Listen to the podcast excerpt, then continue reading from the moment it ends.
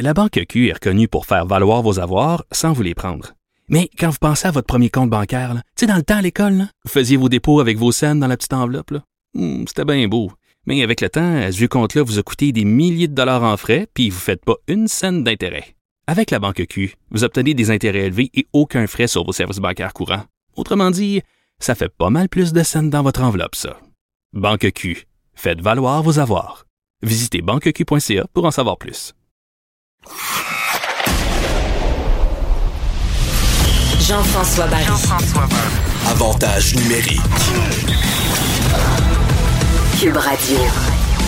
Jean-François Barry qui s'installe au micro, très heureux de vous retrouver pour la balado Avantage numérique. On a toute une émission pour vous aujourd'hui et on commence ça avec euh, ben, nul autre que le président de la Ligue junior majeure du Québec, Gilles Courteau, qui est avec nous aujourd'hui. Bonjour, Monsieur Courteau. Bonjour. Vous êtes commissaire depuis 1986.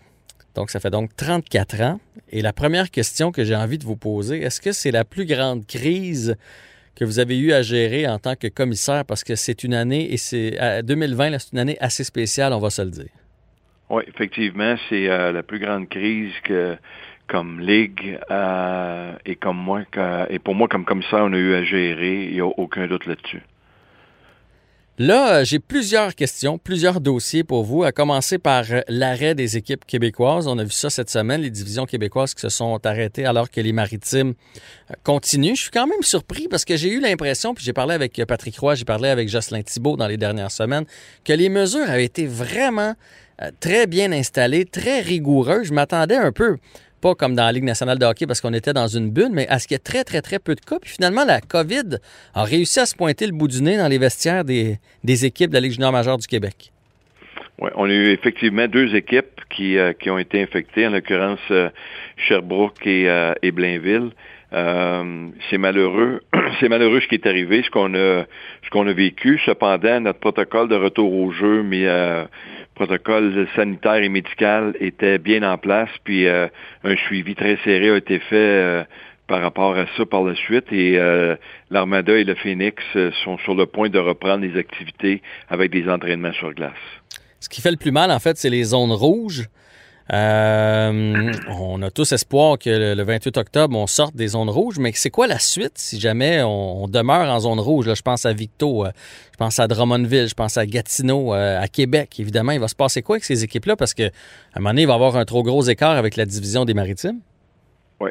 À l'intérieur de ça, ce qui, ce qui est important de mentionner, c'est qu'on travaille avec la santé publique du Québec, justement pour se préparer en conséquence de ça. Euh, comme je l'ai dit en début de saison, quand euh, on a annoncé notre début de saison le 2 octobre, dans notre calendrier 60 matchs, on avait déjà procédé à une réduction de 8 matchs. On a réaménagé le, calendrier en faisant des matchs à l'intérieur de chacune de nos divisions, pas de mhm. voyage mhm. euh, extérieur de ça. on a du temps pour reprendre des matchs. On l'avait prévu euh, qu'on aurait probablement des matchs euh, reportés en raison soit de la COVID ou euh, lorsqu'on sera en plein hiver de mauvaises températures. Alors à cet effet-là, on est on est bien préparé pour ça. et comme j'ai dit, on a des dates de disponibles, puis on va être en mesure de présenter notre calendrier de 60 matchs. Je sais que vous avez dit cette semaine que vous avez bon espoir qu'en novembre, vous puissiez reprendre. C'est toujours quelque, un souhait ou c'est quelque chose, genre de discussion que vous avez eu avec la santé publique? Ben c'est un souhait. Puis euh, depuis nos, nos, euh, discussions avec la santé publique, il n'y a rien qui laisse présager qu'on ne sera pas euh, de retour sur la glace le 1er, 1er novembre avec les, les équipes du Québec.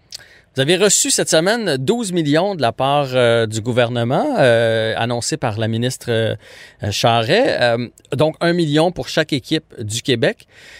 c'est suffisant? Ça va couvrir les dépenses? ça vous aide de quelle façon? Ben ça aide à, amoindrir les pertes que des équipes vont avoir parce que quand on regarde euh, dans une saison régulière, euh, le budget moyen en dépenses au niveau des, euh, des équipes de la Ligue tourne aux alentours de 2,3 millions par année. Hmm. on a fait beaucoup de réaménagements. On a retravaillé les budgets d'opération des équipes, le budget d'opération de la Ligue pour le restreindre à son à son plus strict minimum, tout en s'assurant que l'encadrement des joueurs va toujours être là, puis primer en conséquence. Mais même en réduisant nos, nos effectifs, nos budgets, nos équipes vont quand même absorber des pertes, chose que l'on savait avant qu'on en arrive à une, euh, à une conclusion dans nos euh, conclusions positives avec le gouvernement du Québec euh, dans nos négociations pour obtenir une aide financière. Moi, quand j'ai discuté avec Jocelyn Thibault, en, souriant, il m'a dit on fait jamais du hockey junior pour faire de l'argent, mais encore moins, encore moins en 2020. On s'attend pas d'en faire, d'en faire beaucoup. cette année, là, calendrier un peu raccourci, moins de voyagement pour pour les équipes. Je sais que ça peut pas rester comme ça, mais euh, est-ce que ça pourrait être un plan euh, qui serait viable, euh, en tout cas certains éléments de ce plan-là pour les prochaines années? Parce qu'on dit des fois que la Ligue junior majeure du Québec, il y a trop de matchs, qu'on voyage beaucoup, que c'est pas facile pour les, les, joueurs de réussir leurs études en même temps. Est-ce qu'il pourrait rester des brides de cette, de cette saison 2020? c'est certain qu'on va certainement réévaluer notre situation. On va faire un post-mortem à à la fin de la saison. Euh, d'après moi, ça va être un de nos post-mortem les plus euh, volumineux qu'on n'aura pas eu en 52 ans d'existence dans la Ligue, mais qui va quand même être un post-mortem très intéressant pour euh, analyser tout ce qui qui s'est fait. Et à l'intérieur de ça, il y a certainement des éléments que, que l'on va garder, qu'on va maintenir en place. et pour ce qui est trait au calendrier, il va falloir qu'on prenne le temps de regarder parce que là, quand on, on a des divisions euh, où est-ce que tu joues 60 matchs euh, contre 5 équipes, euh, ça fait beaucoup de matchs contre la même équipe. Euh, il y, a, y a des, euh, des situations, je pense qu'il faut qu'on puisse prendre en considération cet effet-là. Quand on parle des de, des, des, voyages, c'est certain que ça, c'est un, un facteur qui euh, qui va être à prendre en considération lorsqu'on on regardera la façon dont on va présenter euh, le calendrier pour les euh, pour les années à venir. Mais on va prendre le temps de passer au travers cette saison-là. On va prendre des notes tout au long de la saison sur ce que ce nouveau calendrier-là a apporté de positif et de négatif. Et il va falloir se préparer à un moment donné aussi également pour euh, avoir euh, des, euh, un calendrier où est-ce qu'il y aura des spectateurs dans nos arénas. Mhm. Et il faut penser à, ces gens-là. Il faut penser aux commanditaires aussi qui s'associent à la Ligue junior majeure du Québec. Quel impact que ça a sur eux autres. Il y a plusieurs facteurs qu'on va devoir prendre en considération avant de, de, de finaliser notre calendrier pour la saison prochaine, mais euh, c'est certain qu'on va prendre le temps de, de, regarder euh, tout ce qui est survenu au cours de l'année 2020-2021. Puis est-ce que la réussite des jeunes, parce que je sais que vous l'avez à cœur, c'est pas ça que je veux dire, mais vous allez regarder les facteurs économiques, tout ça, mais à la fin de l'année, vous allez être capable de voir si ça a eu un impact sur les notes, sur le nombre de cours réussis, sur le, vous comprenez ce que je veux dire? Est-ce que ça aussi, ça peut peser dans la balance, dire, hey, c'est du quoi, en jouant huit games de moins, en se promenant un peu moins, on a un plus grand taux de diplômés puis de réussite cette année? Mais euh, ça, c'est une très bonne question parce que vous savez que quand, euh, à la fin de, de, de, chaque année, ou au début de l'année, au début de chaque saison, euh, quand on arrive puis qu'on émet notre communiqué de presse, l'effet qu'on on verse, exemple, 1,5 million de dollars à nos joueurs sous forme de bourse d'études à raison d'un maximum de 6 000 dollars par année. Mhm. Ça fait plusieurs joueurs qui bénéficient du programme de bourse d'études de la Ligue qui vont aux études. Donc, la réussite euh, scolaire de nos joueurs, euh, je pense qu'elle est là.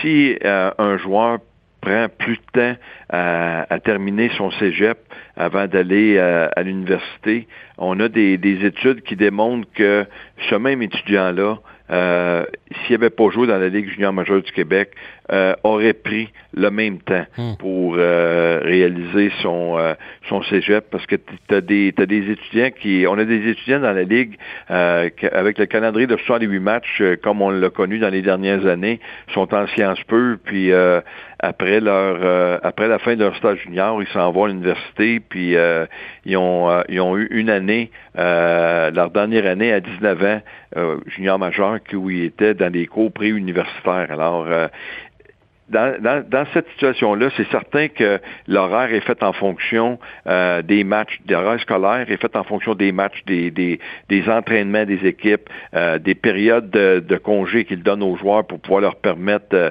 d'étudier. ces éléments-là sont pris en considération, puis le taux de réussite, il est quand même très bon. Est-ce qu'il y a place à amélioration? Il y a toujours place à l'amélioration pour s'assurer de donner un encadrement approprié à nos joueurs sur et hors glace. Et on est toujours à l'affût de ça. Mais ça, je sais que moi, je, me tiens au courant. je, sais qu'il y a des grosses, grosses améliorations, puis qu'il y a un meilleur taux, puis qu'il y a un meilleur suivi pour les études. on dirait que c'est quelque chose qui colle dans la dans l'imaginaire collectif. Avez-vous hâte de vous débarrasser justement de cette espèce de fausse pensée que tu peux pas réussir tes études si tu vas jouer dans la Ligue junior majeure du Québec? Oui, c'est euh, un autre. Euh, Très bon point.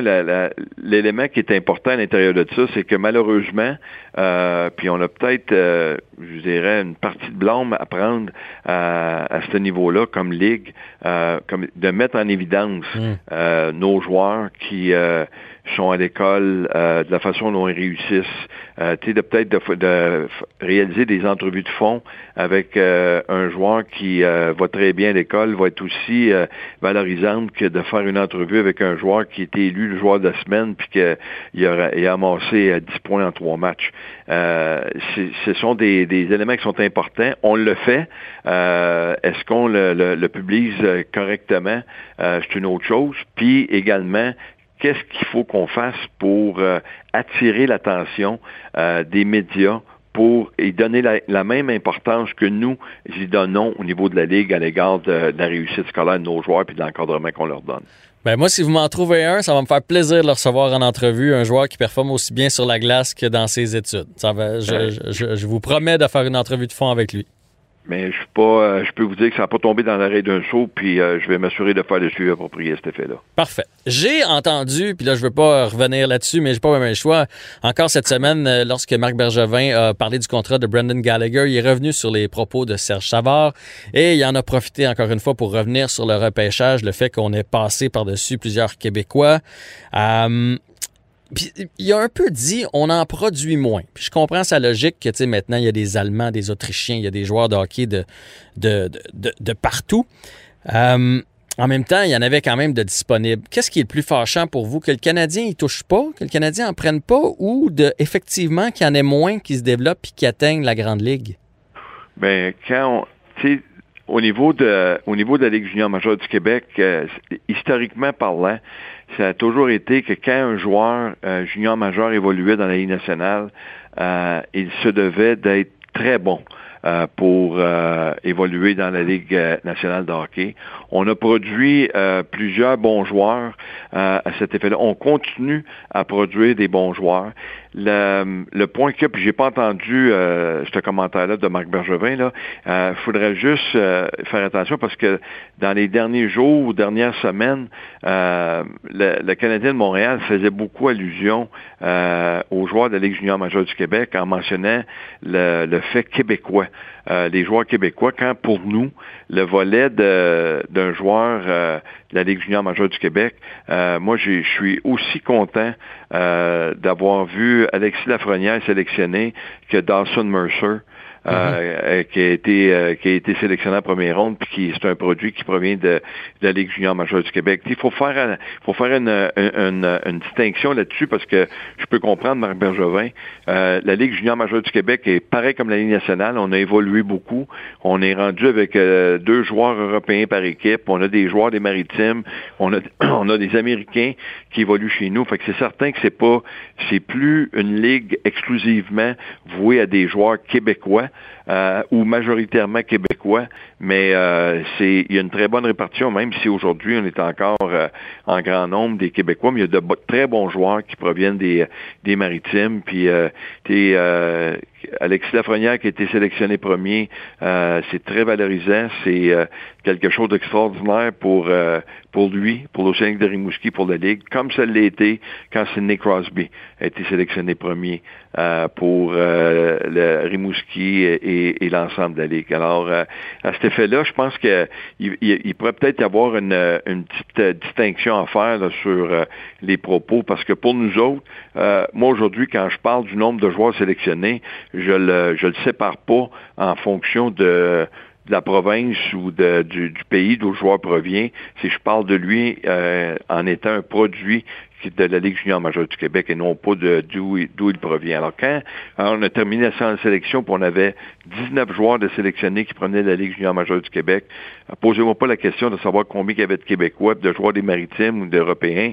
Euh, J'ai pas le décompte, mais euh, je suis très content de dire qu'on a 19 joueurs qui ont été sélectionnés. Dernière question, j'ai lu aussi l'article que vous avez accordé à Stéphane Leroux, euh, où vous avez parlé un peu des, euh, recruteurs du Canadien, dans le fond, euh, M. Audet et M. Boisvert qui se, promènent dans les arénas. Puis, est-ce que, j'ai compris que vous remettiez en doute un peu le, poids qu'ils peuvent avoir autour de la table lorsque vient le temps de vendre les joueurs? Parce qu'évidemment, il, y a un recruteur de l'Ouest, il y a un recruteur des États-Unis, il y a un recruteur européen, puis il y a les recruteurs québécois. Est-ce que vous avez l'impression qu'ils parlent moins fort autour de la table? Je ne sais pas que euh, c'est des gens qui parlent moins fort. Ce que j'ai dit à, ce niveau-là, c'est que j'étais malheureux de, que pour ces deux personnes-là qui euh, on voit régulièrement dans les arénas de la Ligue junior majeure du Québec. Euh, c'est pas le territoire exclusif. Ils, euh, ils ont d'autres territoires à couvrir, mais ils viennent régulièrement dans notre dans notre territoire. Ils voient les, les joueurs. C'est certain qu'ils doivent connaître les bons joueurs de la Ligue junior majeure du Québec. Puis, euh, tu sais, comme je l'ai dit depuis le début, euh, quand on a le temps, il vient le temps de faire un post-mortem sur euh, la séance sélection de la Ligue junior majeure du Québec, puis font une relation directe avec ce que la Canadien de Montréal a fait. C'est certain que pour Donald Odette puis Serge Boisvert, quand vient le temps de parler des joueurs de la Ligue junior majeure du Québec, il faut qu'ils arrivent avec des arguments aussi solides, forts et convaincants pour faire en sorte à ce que Trevor Timmons euh, et, et, et, son état-major vont, euh, vont penser à sélectionner un joueur de la Ligue junior majeure du Québec. Comme je l'ai dit, euh, si jamais la Ligue nationale reprend ses activités sous une forme normale, puis qu'il y a un camp de recrues, vous allez voir au, au, camp des recrues du Canadien plusieurs joueurs provenant de la Ligue junior majeure du Québec qui n'auront pas été sélectionnés hmm. par une équipe de Ligue par une équipe de la Ligue nationale. Puis le Canadien va bien les traiter, puis il n'y aurait aucun problème. La, différence qu'il a, puis ce sur quoi les gens euh, mettent beaucoup d'emphase, à tort ou raison, c'est euh, il y a une différence entre un joueur sélectionné et un joueur invité à prendre part à un camp d'entraînement. Même si le joueur qui prend part à un camp d'entraînement, bien souvent, sort de là avec un contrat en poche, puis euh, il peut par la suite, après ça, aller évoluer dans la Ligue américaine, puis penser avoir amené son cheminement jusqu'à la Ligue nationale de hockey. Monsieur Courteau, merci de votre franchise. Vous avez répondu euh, sans éviter aucune de mes questions et je vous euh, relance l'invitation pour votre joueur étudiant avec grand plaisir. Bien, ça me fera plaisir. Merci beaucoup d'avoir donné l'opportunité. Merci à vous.